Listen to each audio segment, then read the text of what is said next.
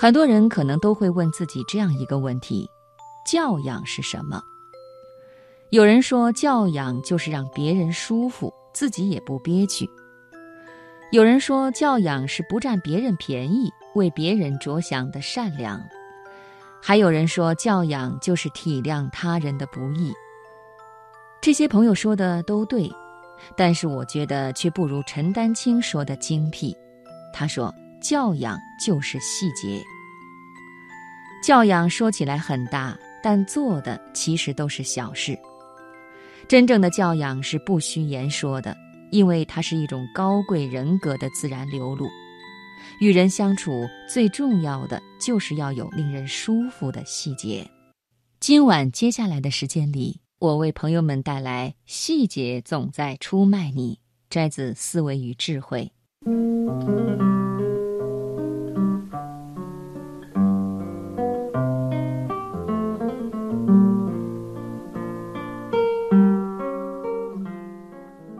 小 A 是我认识很多年的一位朋友，自从移民加拿大以后就很少见面了。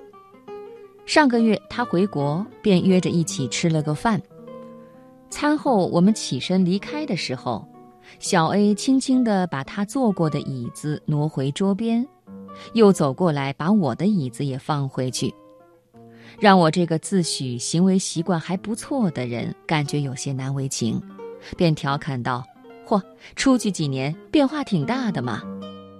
以前的她是个大大咧咧的北京大妞，根本不会在意这些细节。小 A 笑着说：“哎，要说这事儿啊，我还真有点感受。我去加拿大做幼教，在幼儿园讲的第一课就是把用过的东西放回原位，里面有很多场景示范，就包括把坐过的椅子恢复到你来之前的样子。”给小朋友边讲，我心里边惭愧。想想以前自己的许多行为习惯，不如幼童标准，连幼儿园水平都达不到啊。小 A 说，她开始对细节关注，还受了另一件事的刺激。她的男朋友去一家做养老配套服务的大公司应聘主管一职，前面几关都过了，最后却被刷了下来。事后才知道输在哪儿。面试的那天，几位公司高管逐个找准备最后留用的几个人谈话，然后让面试者上楼去人力资源部领一张表，谈话后将填好的表格再送回去。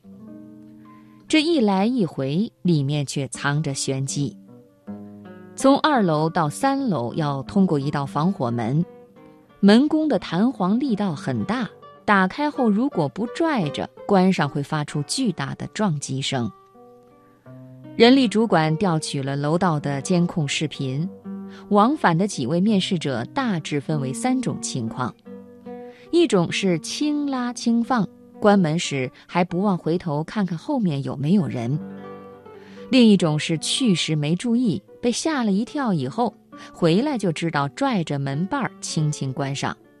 还有一种就是去时“光”一声，回时“光”一声，来去潇洒的像阵风。可惜的是，她男朋友就是最后一种。人力主管在给答复的时候说得很明白：旁边就是办公区，如果连留意不打扰到别人这一基本点都做不到，那么怎么指望在以后与人打交道的工作中做到细致、体贴、周到呢？可能是细节决定成败，细节决定一切这类的话，在以往说的太多了，反倒让听到的人觉得很麻木，就又犯了道理都懂，执行很难的通病。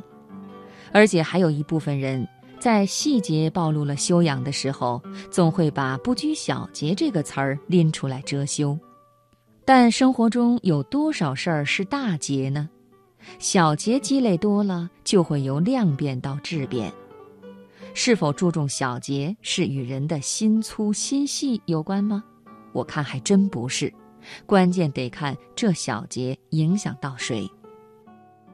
朋友芳芳以前总会因为老公把油渍菜汤弄到衬衣上而恼火，她每次洗衬衣的时候抓狂地骂她老公。